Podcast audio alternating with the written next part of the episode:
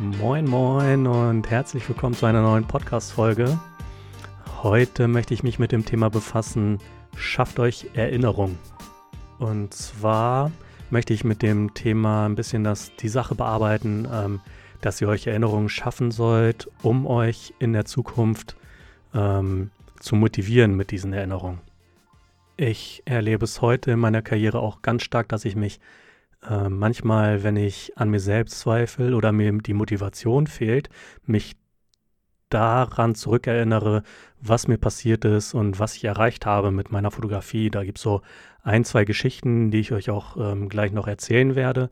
Und an die erinnere ich mich immer gerne zurück. Und die motivieren mich dann weiterzumachen, wenn ich mal ein kreatives Loch habe oder halt unmotiviert bin. Und ich denke, das ist eine ganz gute Herangehensweise, um diese kreativen Löcher oder auch ja, diese Unmotivation, die man auch tatsächlich manchmal in kreativen Jobs hat, ähm, zu umgehen. Was das für Sachen sind, das bleibt euch natürlich völlig freigestellt. Es muss jetzt auch nicht unbedingt ähm, etwas sein, was auf der Hochzeit passiert ist. Es sollte aber schon was sein, was mit Fotografie zu tun hat, was ihr mit eurem jetzigen Standpunkt ähm, in Verbindung bringen könnt. Ich werde euch dazu jetzt mal zwei Geschichten aus, also was, was mir passiert ist, erzählen, so wie ich das in den meisten Podcast-Folgen mache, dass ich euch Beispiele so ein bisschen aus meiner Praxis näher bringe, um das Ganze für euch natürlich auch klarer zu machen, was ich damit meine. Bei mir ist es so, dass äh, die Fotografie wirklich einen sehr, sehr großen Teil meines Lebens einnimmt, was ich auch zulasse weil die Fotografie mir sehr, sehr wichtig ist, weil die mir sehr viel gegeben hat und mich aus sehr vielen schwierigen Situationen herausgeholt hat. Bei mir war es damals so, nach meinem Afghanistan-Einsatz, wo ich wieder in Deutschland war, hatte ich echt viel, was mir im Kopf rumgeschwirrt ist. Also ich hatte sehr, sehr viele Probleme. Ich hatte äh, mich von meinem Freundeskreis abgewendet. Ich habe versucht, mein Leben irgendwie neu zu strukturieren und mir ging es tatsächlich auch phasenweise wirklich nicht gut. Und was ich da gemacht habe, ist, ähm, ich habe mir meinen Kopfhörer aufgesetzt und bin durch die Stadt gefahren. Ich glaube, das habe ich auch schon ähm, anfangs in einem Podcast erzählt und habe Musik gehört, oft Fritz Kalkbrenner und habe dazu fotografiert. So, und das, das hat mir was gegeben. Also es hat mich abgelenkt von meinem Stress und ähm, hat meinen Kopf wieder freier gemacht. Und da ist es eine ganz interessante Geschichte, dass ich ich weiß gar nicht, vor zwei, drei Jahren war es so, dass ich dann auch tatsächlich Fritz Kalkbrenner, den ich sonst immer auf den Ohren hatte, auch fotografiert habe. Also es war so, dass ich, ähm, ich habe eine eigene Kampagne, eine Fotokampagne, da werde ich auch noch einen eigenen Podcast zu machen und ähm, für diese Kampagne habe ich Fritz Kalkbrenner fotografiert, hier in Hannover auf einem Konzert und ich war die ganze Zeit backstage und habe auch hinter ihm auf der Bühne Fotos von ihm gemacht. Und als ich mich dann daran zurückerinnert habe, dass ähm, das bei mir so angefangen hat, dass ich Fritz Kalkbrenner immer auf den Ohren hatte, wenn ich Fotos gemacht hatte, das war schon ein krasses Gefühl. Und genau so eine Erinnerung meine ich, weil das hat mir dann immer so, wenn ich daran zurückdenke, so, ich war Fan von Fritz Kalkbrenner und ähm, ich habe seine Musik übelst gefeiert und irgendwann habe ich mich so weit hochgearbeitet, dass ich ähm, wirklich ihn selbst fotografieren konnte, was ich früher nie für Möglichkeiten habe und wirklich Backstage die ganze Zeit sein konnte, dann wird einem auch wieder in Erinnerung gerufen, wie wichtig die Fotografie für einen ist. Und ähm, ich denke, dass man dadurch auch wieder ganz, ganz viel Motivation zurückgewinnt. Ein anderes Beispiel ist, ich war auf dem, ähm, nee, ich war noch gar nicht auf dem Rückflug.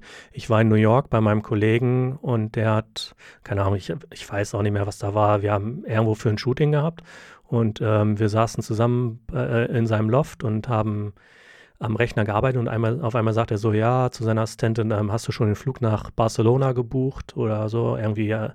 Und ich so, was, was willst du denn in Barcelona? Ja, nee, nicht Barcelona, da steige ich nur um.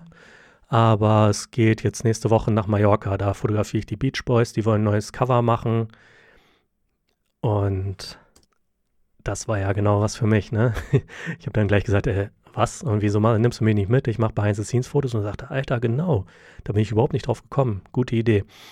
So, und dann war das recht spontan irgendwie. Zwei Tage vorher habe ich dann noch schnell äh, aus New York einen Flug nach, nach Barcelona. Nee, warte mal. Ich, ich habe einen Flug von Hannover nach Barcelona und von Barcelona nach Mallorca gebucht. Also es war so, dass ich von, von Hannover, nee, von New York nach Hannover geflogen bin und ähm, also eh nach Hause und von da dann gleich direkt am Flughafen geblieben bin und von da nach Mallorca geflogen bin.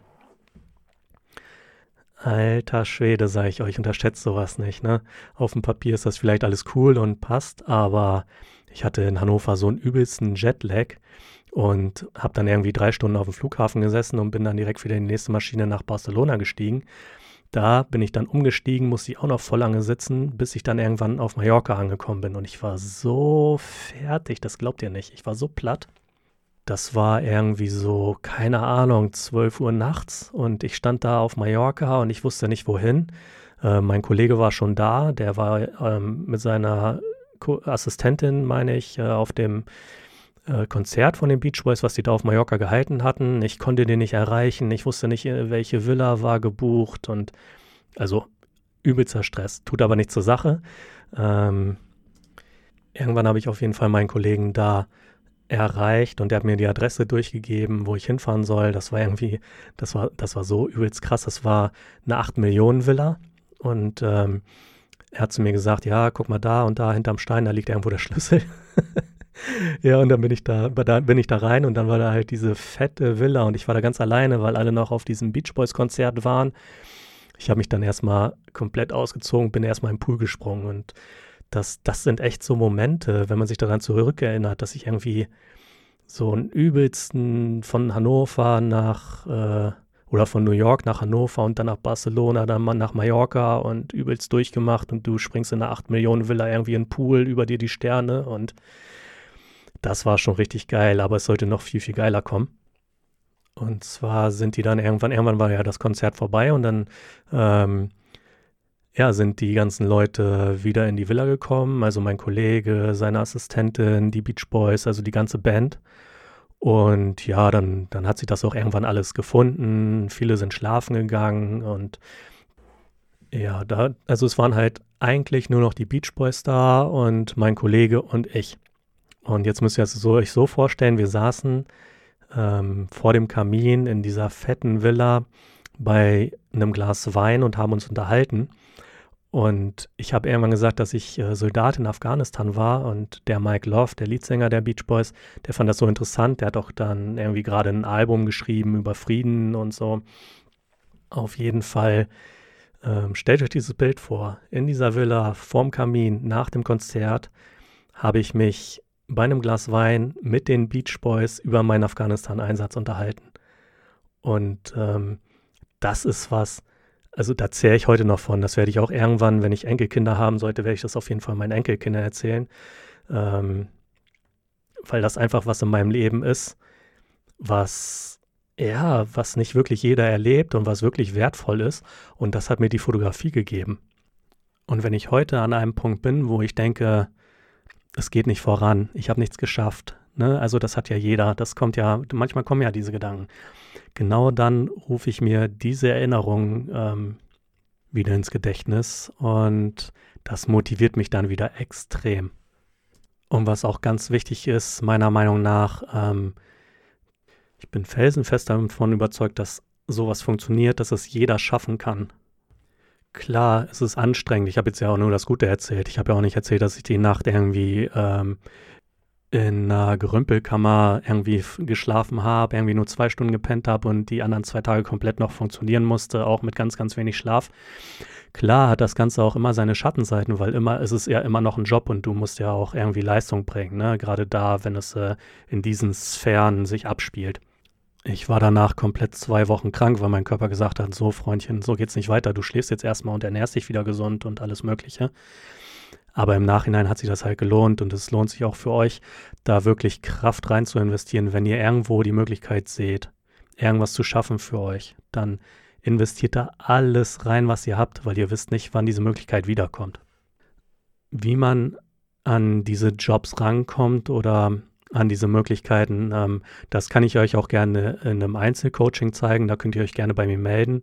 Und ähm, wie auch in den anderen Podcasts, wenn ihr eigene Erfahrungen habt, schreibt mir die gerne auf Instagram. Ich würde das gerne mit, also das, ich, ich würde es cool finden, wenn ihr das mit mir teilt. Ich würde gerne äh, mehr über euch erfahren, was ihr so für Erfahrungen hattet und wovon ihr zehrt. Und ja, wenn euch die Podcast-Folge äh, gefallen hat, dann macht gerne einen Screenshot davon und verlinkt mich da drauf. Das ist für mich halt super Feedback, weil es gibt bei Podcasts so gut wie kein Feedback. Ähm, ja, und ansonsten würde ich sagen, wir hören uns in der nächsten Podcast-Folge. Haut rein!